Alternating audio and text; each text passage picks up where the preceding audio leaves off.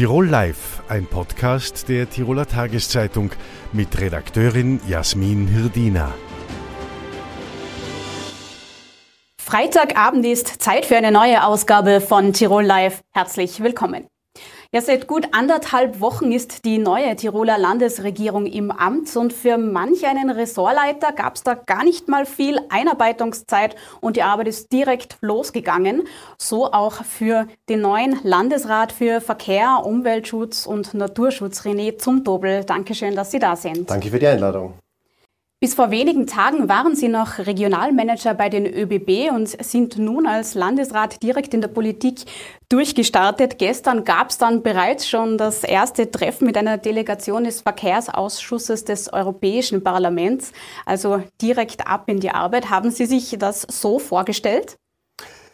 Wir haben es mir vorgestellt. Äh, es ist immer gut, wenn man nicht alles weiß, aber ich freue mich riesig über diese Herausforderung, äh, vor allem auch über den großen Vertrauensbeweis, den ich in den ersten zehn Tagen äh, genießen durfte. Wenn mir natürlich auch klar ist, am Ende des Tages braucht es natürlich auch Ergebnisse. Und da zähle ich auch auf meine Vergangenheit bei den ÖBB. In über 30 Jahren habe ich viele Dinge machen können, umsetzen und ich bin ein Mensch, der gern gestaltet. Und vor allem, ich bin ein optimistischer Mensch. Und ich denke, in Zeiten wie diesen braucht es auch Optimismus, auch gerade in der Politik. Und deshalb bin ich angetreten und vor allem auch die Ressortzuteilung freut mich sehr. Sind doch äh, einige Aufgaben dabei, äh, die ich aus meiner Vergangenheit kenne und denke, gerade in einem wunderschönen Land wie in Tirol äh, kann man da als Landesrat in einer Landesregierung sehr viel bewegen. Beim Thema Mobilität und Verkehr, da haben Sie eben schon den Bonus äh, mit Ihren Erfahrungen aus dem bisherigen Berufsleben. Sie haben jetzt selber gesagt, äh, am Ende zählen aber die Ergebnisse, auch wenn ein Optimismus natürlich lobenswert ist, den wünschen wir uns alle in diesen Tagen. Äh, gestern ging es natürlich auch um das große Tiroler Thema Transit. Mit 2,5 Millionen Lkw pro Jahr ist Tirol so belastet wie noch nie. Wo wollen Sie denn hier als neuer Verkehrslandesrat als erstes ansetzen? Also ich glaube, die Faktenlage ist ganz klar. 40 äh, Prozent des alpentransitierenden Verkehrs läuft über einen Übergang und das ist der Brenner. Und das ist auch, glaube ich, nicht fair. Äh, und ich denke, die Gesundheit, und da bin ich mir sicher, steht über dem freien Warenverkehr. Und wir brauchen hier entsprechende Ideen, die es ja schon gibt. Ich möchte da einzelne aufzählen, um äh, diesen Warenverkehr über, den, über die Alpen sozusagen gerecht aufzuteilen. Denn der Model Split ist in Österreich eben nicht so groß, in der Schweiz genau vice versa. Und ich denke, wir, wir können das von der Schweiz äh, auch entsprechend aufholen. Was können wir machen? Äh, wir reden hier von 110 Kilometer zwischen Brenner und Kufstein, wo wir die entsprechenden Maßnahmen setzen können. Wir kennen das, die entsprechenden Fahrverbote, an die wir auch festhalten, denn die Gesundheit steht eben einfach über dem freien Fahrverkehr. Wir brauchen eine längere Achse zwischen München und Verona. Und das waren auch die ersten Gespräche mit den Mitgliedern des Europäischen Parlaments, vor allem mit den Mitgliedern des Verkehrsausschusses, um hier zu zeigen, wenn wir das Ganze dehnen, und entsprechend ein Slot-System einführen, wo man sagt, okay, man bucht sich ein, man fährt zu der Zeit durch. Ich komme von der Schiene und deswegen kenne ich das. Eine zweispurige Bahnstrecke hat eine gewisse Kapazität, das kann man genau planen. Und das muss uns auch auf der Straße gelingen. Äh, was wir auch brauchen, ist aus meiner Sicht einen Ausbau der Bahn, vor allem auch eine einfachere Bahn. Nach über 30 Jahren weiß ich, was auch äh, bei der Bahn wichtig ist. Da braucht es einerseits äh, neue Terminals, die man errichten muss. Man muss natürlich auch schauen, dass die Grenzaufenthalte kürzer werden. Wir brauchen einheitliche Systeme und da geht es um europäische Gedanken und nicht um nationalstaatliche. Denn solange jede Nation seine eigene Bahn macht, von den Vorschriften, von den, von den Kriterien, werden wir, glaube ich, äh, auch äh, nicht so schnell alles auf die Bahn verlagern können. Das große Projekt ist bekannt, Brenner Basistunnel, aber da reden wir halt noch von zehn Jahren, bis er in Betrieb ist. Ich glaube, da gibt es sehr, sehr viele gute Ideen und die werden wir jetzt Stück für Stück gemeinsam mit unseren Partnern in Bayern und Italien abarbeiten. Was wären denn so Ansätze, wo Sie sagen, die könnte man äh, kurzfristig auch umsetzen? Ich glaube, kurzfristig kann man jedenfalls äh, dieses, dieses Slot-System jetzt einmal auch entsprechend mit den Nachbarn diskutieren. Und eines ist mir auch klar, wir brauchen hier Allianzen.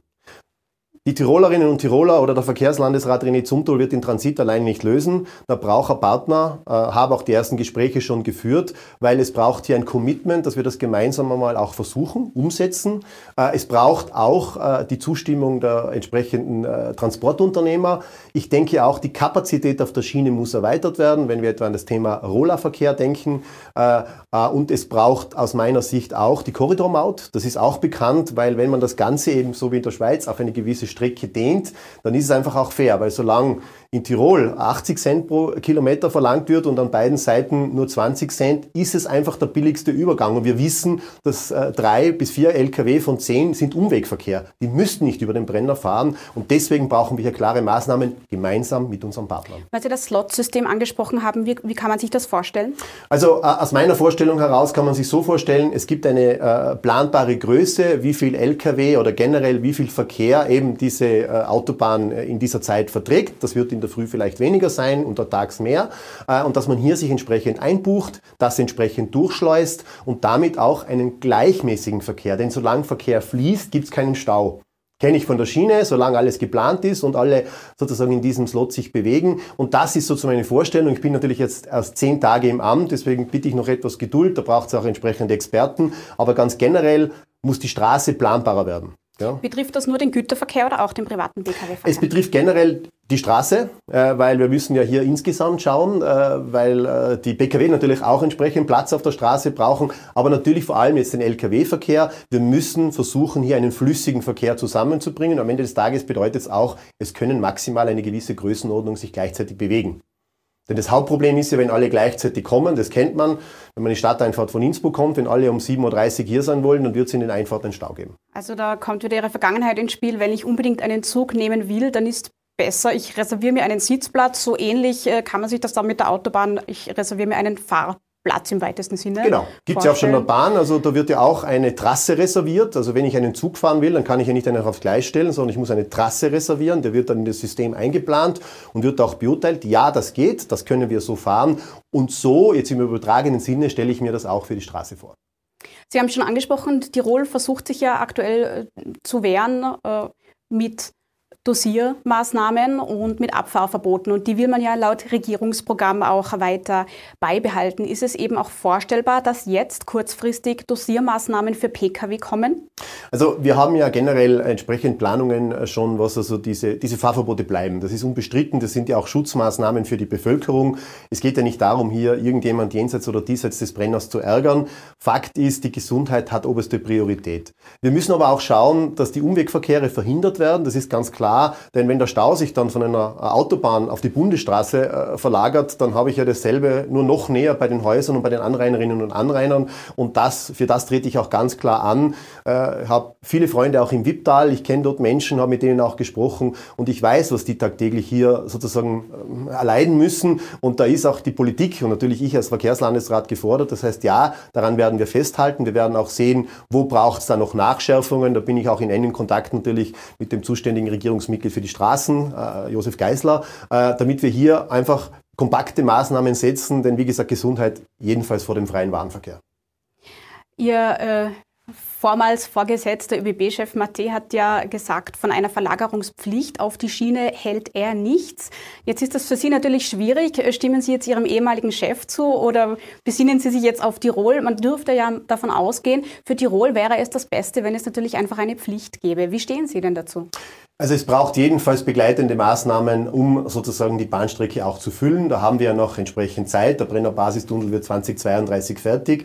Ich glaube, was ganz wichtig ist, ist einfach auch ein fairer Vergleich. Solange ein Lkw-Verkehr um so viel günstiger ist wie die Bahn und es eigentlich nicht wirklich eine Kostenwahrheit gibt, und da sprechen alle Zahlen und alle äh, Erhebungen, die es gibt, dafür, wir brauchen eine Kostengerechtigkeit. Denn wenn ich mich in ein Wirtschaftsunternehmen, und ich komme ja auch von einem Unternehmen, wo man auch nach Zahlen agiert, es muss sich natürlich auch rechnen. Ja? Dann am Ende des Tages muss irgendjemand die Zeche zahlen. Deswegen, ich bin für Fairness beim Preis. Das bedeutet natürlich, äh, Bahn müsste günstiger werden oder LKW teurer. Es braucht einfach eine Kostenwahrheit. Und wenn es eine Kostenwahrheit gibt, dann kann man entsprechend auch die Verlagerung auf die Schiene umsetzen. Und dann braucht es aber keinen gesetzlichen Zwang, keine. Ich denke mir, wenn der Preis den Markt bestimmt und die Schiene gleichgestellt ist, dann wird der Unternehmer äh, äh, logischerweise sagen, okay, das funktioniert. Bahn ist ja ein sehr planbares System, das muss man sagen. Und es geht ja oft darum, dass die Ware genau um diese Zeit vor dem Werkstor steht. Die Fahrzeit ist gar nicht so relevant. Es geht darum, dass es so getaktet ist dort und ich habe ja auch viele Kontakte in die Wirtschaft, die mir sagen, um die Zeit muss es da sein. Wie ihr das vorher regelt, eure Angelegenheit, aber wenn dann die Ware da ist, dann laufen die Bänder an und dann funktioniert es. Das war jetzt das Thema Verkehr. Da hatten Sie jetzt einen Heimvorteil. Das nächste Impresswort bei Ihnen ist der Natur- und Umweltschutz. Ähm, muss sich die Tiroler Umwelt jetzt vor einem roten Umweltlandesrat fürchten?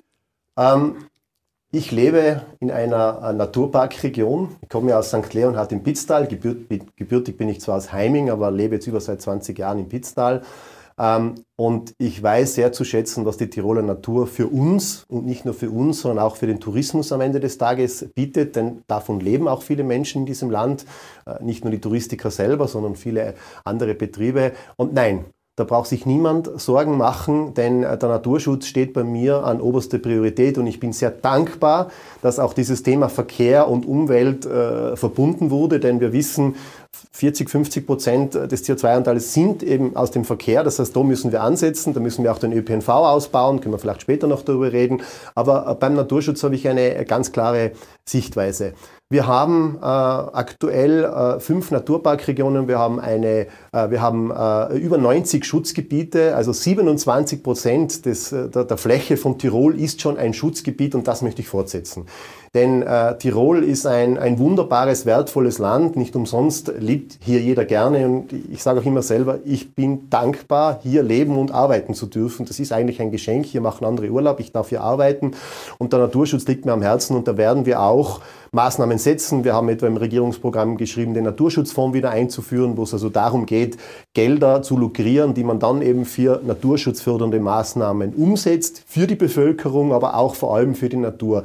Denn es braucht einen Ausgleich. Ja, natürlich, man wird das eine oder andere auch baulich umsetzen müssen, aber immer unter klaren Sicht, dass die Natur und die Umwelt hier in Tirol in einem engen Alpental einfach schon belastet ist und wir eher schauen müssen oder versuchen müssen, hier deutliche Verbesserungen zu schaffen. Aber ich glaube, einiges ist schon passiert. Da habe ich auch eine klare Vorstellung. Ich könnte mir zum Beispiel gut vorstellen, dass im Wipptal eine neue Naturparkregion entsteht. Da sind wir in Kontakt mit den Bürgermeistern. Ich glaube, das wäre ein Leuchtturmprojekt, wenn man hier sagt, genau in einem Tal, wo leider Gottes sehr, sehr viel Transit stattfindet aktuell, hier auch eine äh, Naturparkregion zu schaffen, wo man einfach auch von der Bevölkerung und von den Gemeinderätinnen und Gemeinderäten sieht, da bekennen wir uns dazu. Das würde uns und, und mir den Rücken sehr stärken. Gut, beim Naturpark fließt natürlich mehr Geld für Projekte. Ähm, rein rechtlich ändert sich nichts. Es greift mhm. weiterhin das Tiroler Naturschutzgesetz, mhm, das ja richtig. allerdings laut Regierungsprogramm ja auch überarbeitet werden soll. Äh, worauf ich aber noch gerne eingehen äh, würde, ist, Sie haben das schon angesprochen, es gibt viele Schutzgebiete. Nun steht aber ähm, die Kritik im Raum, also die EU droht ja auch äh, mit einer Klage, weil die Natura 2000 Gebiete nicht ordentlich geschützt werden. Mhm. Äh, wie stehen Sie denn dieser Klage gegenüber? Also äh, habe in den ersten Tagen bereits mit den Abteilungsvorständen Kontakt gemacht. Das war mir auch wichtig, mit den Expertinnen und Experten des Landes hier Kontakt aufzunehmen. Konkret mit Dr. Kurt Capella, den ich sehr schätze, äh, haben wir hier Gespräche geführt. Ich glaube, wir sammeln hier die Argumente, auch was wir alles getan haben und noch tun. Das wird dann gesammelt äh, sozusagen für alle Bundesländer, denn die Klage äh, ist ja nicht gegen Tirol, sondern gegen Nationalstaat, also mhm. sprich Österreich. Österreich. Und da werden wir uns auch mit den Kollegen entsprechend abstimmen. Am Ende des Tages sehe ich dem vorerst einmal gelassen entgegen. Ich glaube, wir haben viel zu bieten, was wir getan haben. Aber wir sammeln das einmal. Ich bin jetzt zehn Tage im Amt. Was mir wichtig ist, dass es hier eine enge Abstimmung gibt. Gell? Ja, weil wenn man Naturschutz macht, muss man es ernst nehmen. Ja, also keine Makulatur, sondern wirklich. Aber wie gesagt, wir sammeln es, werden es dann entsprechend einreichen und äh, der EU dann zukommen lassen. Was Sie sich aber schon angeschaut haben, ist das Thema Gletscher. Jetzt am Wochenende startet in Ägypten ja auch die Weltklimakonferenz. Mhm. Dort nehmen auch viele österreichische Wissenschaftler teil, auch Gletscherforscher. Nun wissen wir, die Situation für die Gletscher wird von Jahr zu Jahr schlimmer und das hat massive Auswirkungen für uns alle. Mhm. Laut Regierungsprogramm will man jetzt aber am Gletscherschutz, so wie bisher besteht, festhalten. Das bedeutet, dass bereits erschlossene Gebiete theoretisch unter bestimmten Umständen weiter ausgebaut werden dürfen und nur nicht, äh, nicht angetastete Bereiche nicht äh, bebaut werden dürfen. Warum konnte man sich denn nicht zu einem generellen Gletscherschutz durchringen, zu sagen, jetzt lassen wir die Gletscher mal in Ruhe? Hm. Also was aber Fakt ist, und das möchte ich gleich am Anfang sagen, es gibt keine neue Skierschließung. Ja, keine neuen Skigebiete. Meine klare Aussage ist, wir müssen im Tourismusbereich und auch was sozusagen Skigebiete betrifft, mehr in Qualität investieren als in Quantität. Ich glaube, Tirol hat ein starke äh, Tourismusregionen äh, äh, und da ist es allemal besser sozusagen diesen qualitativ zu heben und weg von, von Quantität und vor allem von Massentourismus. Das müssen wir nicht machen. Äh, die Menschen kommen hier gern wegen der Natur her. Beim Gletscherschutz ist es aus meiner Sicht auch relativ klar. Wir werden an der Gletscherschutzverordnung festhalten. Äh, ähm, das steht auch ganz klar im Regierungsprogramm. Äh, ich glaube, man muss sich ja auch ansehen, wie haben sich die Gletscher hier in den letzten Jahren entwickelt. Da kennt jeder die Tendenz, sie gehen zurück. Ich glaube, das ist ein ganz ganz, sensibles Thema. Auf was ich mich verlasse, ist hier auch, äh, wir haben äh, sehr gute Experten in der Umweltschutzabteilung, in der, in der Naturschutzabteilung, dass wir auch entsprechend die Beratungen sagen, was ist denn überhaupt möglich, was darf man überhaupt. Ich denke mir, man muss hier sehr, sehr sensibel agieren, denn der Naturschutz und der Gletscherschutz Gletscherschutz steht im Regierungsprogramm und wird auch so umgesetzt, wie er drin steht. Sensibel agieren, aber ein genereller Schutz? Also so wie es im, im, im Regierungsbrauch drinsteht, ich glaube, es ist wichtig, äh, bei den Gletscherregionen genau zu sehen, wie haben sie sich in den letzten Jahren entwickelt. Ja? Äh, und ich muss mir auch manche Dinge mehr noch einlesen. Wie gesagt, zehn Tage jetzt im Amt, äh, aber das, der Erstkontakt mit äh, der Abteilung hat mir eigentlich klar gezeigt, dass es hier Experten gibt, die klar sagen, was ist möglich. Und wenn immer sozusagen etwas entsteht, dann gibt es ja auch ganz klare Vorgaben, wie das zu tun ist. Also es wird hier niemand auf die Idee kommen, irgendwas sofort zu machen, ohne irgend äh, zu überlegen, ist der UVB-Verfahren Verfahren etc. Da gibt es ja ganz klare Richtlinien, wie das in einem Land wie Tirol umgesetzt wird. Weil Sie die Skigebietserweiterungen angesprochen haben, also es wird keine neuen Skigebiete geben, mhm. haben Sie gesagt. Wie schaut es denn bei Zusammenschlüssen aus? Werden die künftig als Neuerschließung gewertet? Also ich denke mir, äh, es geht darum, hier immer von Fall zu Fall zu agieren. Äh, ich kenne jetzt keine konkreten Projekte. Also das letzte, das ich kenne, ist dieses Spitztal-Ötztal-Projekt, mhm. das Sie vielleicht hier ansprechen. Da ist aus meiner Sicht die Lage der Fakten relativ klar.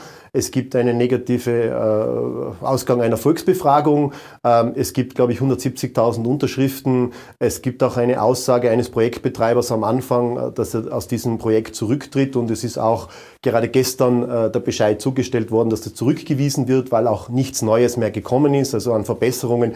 Deswegen aus meiner Sicht äh, ist dieses Verfahren abgewickelt, ist auch schon zugestellt. Äh, wenn immer was Neues kommt, dann bitte ich einfach um Verständnis, mir das ansehen zu dürfen, auch mit den Expertinnen und und Experten äh, und dann darüber zu äh, überlegen, äh, was bedeutet das Natürlich für die Natur, aber was bedeutet es auch für alle anderen? Ja, weil ich bin jemand auch in meiner bisherigen Tätigkeit bei den ÖBB, was man nie vergessen darf, ist, wir machen das alle für Menschen und nicht für den Selbstzweck. Und da muss man auch die äh, Menschen mitnehmen bei solchen Projekten, unabhängig jetzt davon, was natürlich auch die Experten aus den Naturschutz- und Umweltabteilungen sagen. Aber ein Projekt muss auch immer getragen werden denn ansonsten wird es keine Akzeptanz geben. Das sind für mich wesentliche Punkte. Natur-Umweltschutz getragen von den Menschen, die dort leben und am Ende des Tages natürlich auch rechtlich umsetzbar. Nun auch nicht, weil sonst brauchen wir es nicht machen. Das heißt, Sie können jetzt noch gar nicht sagen, äh, Sie schließen das aus, dass generell als Neuerschließung gewertet wird oder ja. ob man sich das Fall zu Fall anschaut? Also ich, ich schließe Neuerschließungen von Skigebieten aus. Das habe ich betont und das ist mir auch wichtig. Äh, und ansonsten gibt es. Zusammenschlüsse, ja, meine ich, bei Skizusammenschlüssen. Genau. Es gibt ja das äh, TSSB, also das Tiroler Seilbahn- und Skiprogramm sozusagen. Und an das halten wir uns. Alles, was hier drin steht, steht auch im Regierungsprogramm. Und da bitte ich einfach vom Fall zu Fall sich anzusehen, mhm. was bedeutet das. Da bin ich jetzt zu wenig im Detail natürlich informiert. Da soll es ja auch eine Neuauflage geben von dem Programm. Wann ist das zu erwarten?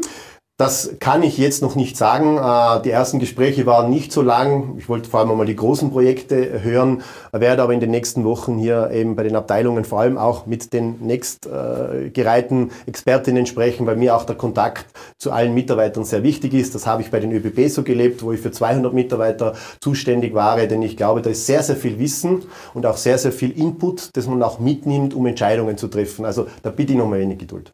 Man merkt schon, die ersten zehn Tage bei Ihnen waren eher vom Transit geprägt, aber insofern wird das auch sicher nicht Ihr letzter Besuch bei uns im Studio gewesen sein. Ich sage schon mal danke fürs Kommen und bis zum nächsten Mal. Danke vielmals, alles Gute. Zum 27. Mal findet ab Sonntag die Weltklimakonferenz statt, dieses Mal im ägyptischen Urlaubsort Sharm el-Sheikh. Mehr als 200 Staaten nehmen teil. Was ist denn zu erwarten? Darüber spreche ich heute mit Wolfgang Gurgisa, Klimaforscher der Uni Innsbruck. Herzlich willkommen. Dankeschön. Herr Gurgiser, seit 30 Jahren gibt es jetzt schon äh, Klimakonferenzen und die Inhalte sind ja an sich nicht neu. Sie ändern sich immer, aber die Grundbotschaft bleibt eigentlich immer neu. Wissenschaftler warnen vor den Auswirkungen, äh, die wir zu erwarten haben durch die Klimaerwärmung. Das reicht von Problemen mit der Ernährungssicherheit bis hin zu weltweiten Klimaflüchtlingswellen, weil einfach ganze Erdteile unbewohnbar werden. Sie sind ja selbst Wissenschaftler. Kommen die Botschaften der Wissenschaftler nicht an? Ah, ich glaube, sie kommen schon an, sonst hätte es diese Serie an Konferenzen und politischen Diskursen ja nicht gegeben. Ähm, gleichzeitig leben wir in einer komplexen, globalisierten Welt, wo Lösungen eben nicht von heute auf morgen äh, passieren und äh, intensive Verhandlungsprozesse notwendig sind. Das so einfach ist Ihre Antwort. Also Sie geben sich da, damit schon zufrieden. Ich höre keine Kritik an, an der Politik heraus. ähm, wie, also in den vergangenen äh, sieben Jahren, das waren die wärmsten seit Beginn der Wettermessungen. Und da herrscht jetzt schon so eine gewisse Weltuntergangsstimmung. Und da gibt es eben sehr wohl Kritik von Wissenschaftlern, die mhm. sagen, ja, liebe Politik, wir haben es euch ja gesagt. Mhm. Wie stehen Sie denn dieser Weltuntergangsstimmung gegenüber? Sind wir noch zu retten? Also diese Frage, die kann, glaube ich, niemand ganz beantworten. Und äh, da gibt es auch viele äh, Definitionsfragen. Was wollen wir retten? Wie wollen wir die Welt von morgen ausgestalten? Äh, was ich auf jeden Fall sagen kann als Wissenschaftler, es gibt noch viele Handlungsmöglichkeiten und Ausgestaltungsmöglichkeiten. Und äh, die Weltuntergangsstimmung, da kann man jetzt äh, diese Spätsommertage entgegensetzen oder wo eben auch diese Erwärmung zu sehr, sehr positiven Erlebnissen bei vielen geführt hat. Das soll jetzt nicht heißen, dass ich das verharmlosen möchte, überhaupt nicht, oder? Aber es soll auch äh, heißen, dass wir nicht den Kopf in den Sand stecken sollen, oder? Wir sollen uns dieser äh, Veränderung bewusst sein, wir sollen uns unseren, äh, unserer Verantwortung bewusst sein, sehr, sehr wichtig. Und im Idealfall ganz genau auf die Fakten, auf die Szenarien, die wir haben, schauen und uns überlegen, okay, wo führt uns unser Verhalten von heute in Zukunft hin. Und dort gibt es natürlich Szenarien, die wir vermeiden sollten und äh, warum es dann eben auch so wichtig ist, dass jetzt wieder intensiv diskutiert, aber auch, wenn man die DD der letzten Tage anschaut, auch wieder intensiv berichtet wird, um dieses Bewusstsein zu schärfen. Vorsicht, das ist was, das können wir nicht dann von einem Tag auf den anderen äh, verändern, sondern unser Verhalten von heute hat Auswirkungen auf die nächsten Jahrzehnte. Und das aber jeden Tag. Ähm, jetzt haben Sie schon angesprochen, also aufgeben ist offenbar keine Option. Äh, bei der Klimakonferenz in Paris 2015 hat man ja diese bekannten Ziele sich gesetzt, dass die Erderwärmung mit maximal 1,5 Grad äh, erreichen also dass das maximal 1,5 Grad betragen soll, mit dem aktuellen Kurs, mit den Maßnahmen der meisten Länder, wie, die wie sie bisher geplant sind, wird man da äh, teilweise sehr grandios scheitern. Ähm, was muss sich denn, wie könnte man denn dieses Ziel Ihrer Meinung nach erreichen? Was bräuchte es denn da jetzt akut dafür? Ja, es braucht einmal eine Politik, die sich äh, auf die kommenden Jahrzehnte konzentriert und nicht in kurzfristigen Wahlzyklen denkt. Da gehört dann aber auch eine Bevölkerung dazu, die das toleriert, weil die Politik ist ja nicht unabhängig von der Bevölkerung logischerweise. Also wir alle müssen uns bewusst sein, dass wir in diesem Thema global im selben Boot, auf derselben Erde sitzen und eben gemeinsam bereit sein müssen, auch Veränderungen in Kauf zu nehmen, die uns im ersten Moment vielleicht unangenehm erscheinen, aber eine bessere Zukunft ermöglichen. Die, um nochmal zurückzukommen auf das 1,5 Grad Ziel. Äh, Fachleute sagen, dass man schon bis 2030 die klimaschädlichen Treibhausgasemissionen äh, auf die Hälfte senken müsste, damit wir dieses Ziel von 1,5 Grad überhaupt noch erreichen. Wie realistisch ist denn dieses Szenario auch jetzt hier in Österreich? Ja, also wenn man sich die tägliche Politik anschaut, dann wird es eher sich nicht ausgehen, oder weil wir in manchen Bereichen zu langsam sind. Ähm, andererseits muss man auch sagen, ich sehe schon sehr positiv, dass durch Paris jetzt dieses Zielfahren ist, oder? Vorher hat man sich in einem nebulosen Bereich bewegt. Die anderen wollten vielleicht plus drei Grad, die irgendwo im hohen Norden waren. Die anderen, äh, jetzt überspitze ich ein bisschen, dann äh, keine Erwärmung, wenn ich auf den Fidschi-Inseln sitze, um eben nicht dann vom Meeresspiegel überrollt zu werden, oder? Also da ist es einmal positiv, dass man dieses klare Ziel vor Augen hat. Ähm, es gibt da dann auch nicht schwarz-weiß und äh, auch in die Nähe dieses Zieles zu kommen, 2030, ist positiv und man hat dann immer noch Handlungsspielraum. Auch das soll jetzt nicht verharmlosend wirken, aber es zeigt, oder, dass es nicht so ein Schwarz-Weiß-Denken, äh, dass in diesem Fall kein Schwarz-Weiß-Denken hilfreich ist, sondern man einfach sich nach dem Möglichen und etwas mehr orientieren sollte und 2030 sind noch ein paar Jahre. Grundsätzlich ist noch viel möglich, wenn wir als Bevölkerung das auch mit tragen. Wäre das äh, eine Folgerung aus der Klimakonferenz, die jetzt am Sonntag startet? Die geht zwei Wochen lang. Ich glaube, es sind über 40.000 Teilnehmer angemeldet. Glauben Sie, dass die jetzt den Effekt hat, dass die Bevölkerung das mehr mitträgt und dass es in den einzelnen Ländern tatsächlich zu strengeren Maßnahmen, die es ja braucht, mhm. äh, kommen wird? Also in einzelnen Ländern kann man das schon sagen, oder? Norwegen hat schon vorab der Konferenz, wie es typisch ist, äh, seine Versprechen verbessert. Also die wollen auch wie die EU äh, einen strengeren äh, Emissionsreduktionsplan verfolgen und da ist auch davon auszugehen, dass das dann umgesetzt werden kann. Also in diesem Fall, auch da darf man sich keine Wunder erwarten, aber jedes positive Signal muss man mitnehmen und sagen, okay, das passiert auf der globalen Ebene und dann, wo sind denn meine Möglichkeiten beizutragen, oder? Weil man darf nicht vergessen, wie viele Menschen auf der Erde wohnen. Wenn jeder einen kleinen Beitrag leistet, dann summiert sich das auch zu etwas Großem zusammen. Das ist aber auch eine Kritik, die die Wissenschaft immer wieder äh, an der Politik ausübt, nämlich dass sie die Verantwortung letztendlich der Bevölkerung umhängt, nämlich jedem Einzelnen sagt, du kannst mithelfen, indem mhm. du äh, einen Topf auf dein Nudelwasser gibst, äh, nicht mit dem Auto, sondern mit dem Fahrrad fährst und mhm. sowieso nicht mit dem Flugzeug verreist. Und auf der anderen Seite weiß man aber, dass die größten äh, Emissionssünder die Industrie und Verkehr sind und das im Bereich äh, China, auch mhm. Amerika ist äh, mhm. ganz vorne mit dabei. Jetzt gibt es natürlich viele, die sagen, naja, warum soll jetzt da mein Nudelwasser, mhm. wenn da drüben eigentlich viel größere Sünden passieren, was soll das denn bringen? Mhm. Was sagen ja, Sie denn diesen Dank. Leuten? Das ist ein sehr gutes Beispiel. Oder ich meine, grundsätzlich würde ich sagen, mein Hausverstand sagt mir, dass ich in meinem privaten, gerade jetzt bei diesen Energiepreisen, dazu beitrage, auch kleine Mengen einzusparen. Das summiert sich bei vier Millionen Haushalten in Österreich auch zusammen. Und andererseits, wenn ich jetzt China herausnehmen darf, ist es ein sehr gutes Beispiel. Wenn man China anschaut und äh, die Pro-Kopf-Emissionen vergleicht, dann sind wir in der Nähe von Österreich, also CO2-Ausstoß pro Bevölkerung. Und das ist auch nur die Hälfte der Wahrheit, denn dann muss man sich anschauen, warum hat China eigentlich so hohe Emissionen? Und dann kommt man drauf, die haben einen sehr hohen Industrieanteil bei der Emission. Und was produziert die Industrie? Die Industrie produziert Sachen wie diese. Das heißt, mein Konsumverhalten hier verursacht in China CO2-Emissionen. Wenn man das rausrechnet, da gibt es Ansätze, dann hat China eine niedrigere Pro-Kopf-Emission als viele westliche Staaten und wir. Also von dem her sieht man, wie selbst wir hier mit unserem Konsumverhalten den CO2-Ausstoß in China positiv beeinflussen können. Also den anderen den schwarzen Peter zuzuschieben, wäre zu einfach. In einer globalisierten Welt sicher. Was würden Sie sagen im Alltag von uns allen? Was sind die Hebel, wo man ganz leicht und äh, ohne große Umstellungen ansetzen kann, um äh, zu den Klimazielen beizutragen?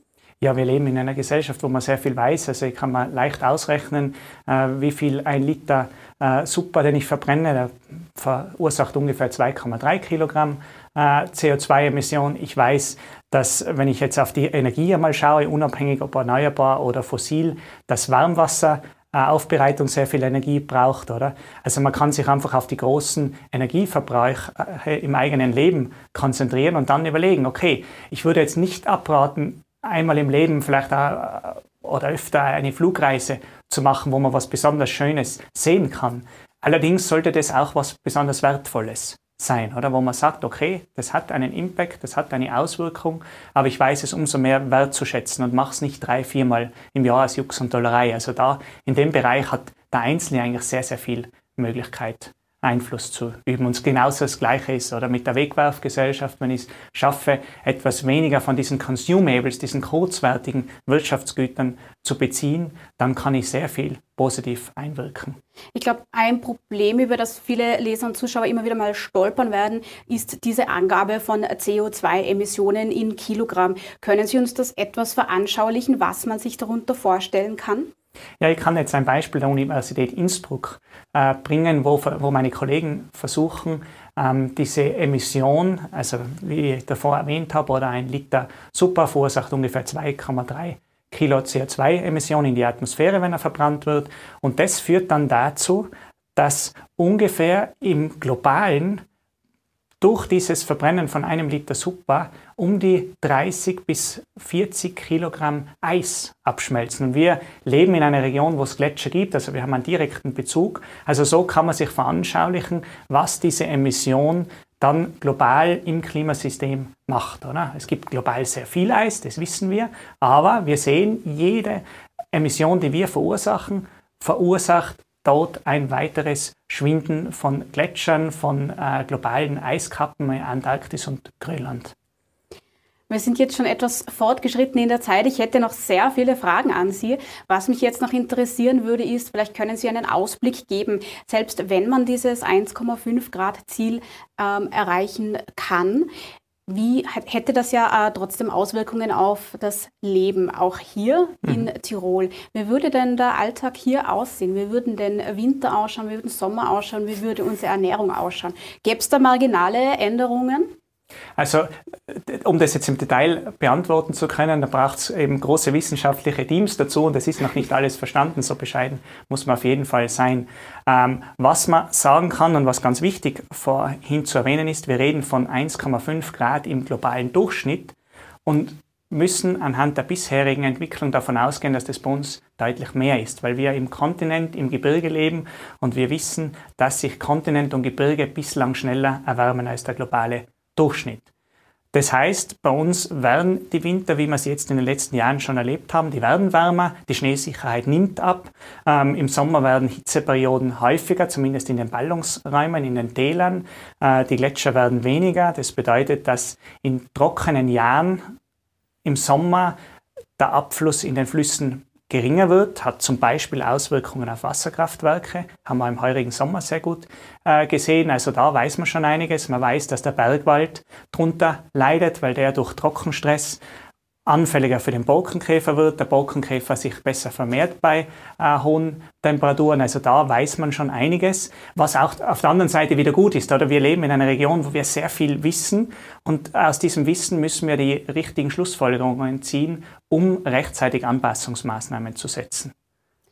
Und die Anpassungsmaßnahmen, die passieren nicht nur auf privater Ebene, sondern werden oft auch politisch diktiert. Da gibt es ja dann immer äh, einen Kompromiss zwischen Wissenschaft und Politik, weil nicht jeder Wunsch der Wissenschaft auch einfach umsetzbar ist. Äh, mit der neuen Tiroler Landesregierung haben wir ja nun wieder neue Player äh, am Start sozusagen. Mhm. Sie haben sich sicher auch schon das Regierungsprogramm äh, ein bisschen durchgelesen. Ist Ihnen da im Bereich Natur- und Umweltschutz schon etwas äh, aufgefallen, dass Sie besonders gut oder schlecht finden? Ja, ich muss zugeben, ich bin jetzt kein Experte noch vom Tiroler Regierungsprogramm, aber ich kann zwei Aspekte rausnehmen. Einmal finde ich es eine spannende Frage zu überlegen, wie neue Investitionen in Straßeninfrastruktur, insbesondere Tunnelbau, mit den bisherigen Klimazielen zu vereinbaren sind, weil hier einerseits durch den Bau sehr viel Emission stattfindet, braucht es Energie, um diese Bauwerke zu errichten und die Materialien herzustellen. Und dann sich im Nachhinein die Frage stellt, ähm, kann danach Energie eingespart werden oder ziehe ich sogar mehr Individualverkehr an, der auch sehr viel Energie braucht. Also diese Frage finde ich spannend und da äh, hoffe ich sehr, dass das vorher sehr gründlich geprüft und überlegt wird, bevor man sich für Projekte entscheidet. Auf der anderen Seite finde ich ein sehr positives Beispiel die Überlegung, sämtliche großen Parkflächen zu überdachen mit Photovoltaikpanelen. Also da sehe ich nur Win-Win. Situationen. Vielleicht gelingt es sogar, eine Möglichkeit zu schaffen, dass sich Bürgerinnen und Bürger, die selber keine Möglichkeit haben, eine Photovoltaikanlage zu errichten, weil sie beispielsweise in einer Mietwohnung leben, dass die dann die Möglichkeit haben, sich hier auch zu beteiligen und ihren eigenen Strom zu produzieren. Das, glaube ich, würde sehr stark das Bewusstsein mit dem sorgsamen, achtsamen Umgang mit Energie stärken und auch alle mitnehmen auf dieser Transformation. Alle mitnehmen ist auch das Motto gemeinsam umsetzen. Das ist das Motto der Klimakonferenz. Da schließt sich wieder unser Bogen. Herr Gurgisa, ich danke Ihnen für diese Einschätzungen und Berichte. Vielen Dank für die Einladung. Danke auch Ihnen im Namen des gesamten Teams für Ihr Interesse. Alle Ausgaben von Tirol Live gibt es wie immer auf tt.com zum Nachsehen, auf allen gängigen Plattformen zum Nachhören als Podcast und natürlich zum Nachlesen in Ihrer Tiroler Tageszeitung. Bis zum nächsten Mal. Tirol Live, ein Podcast der Tiroler Tageszeitung. Das Video dazu sehen Sie auf tt.com.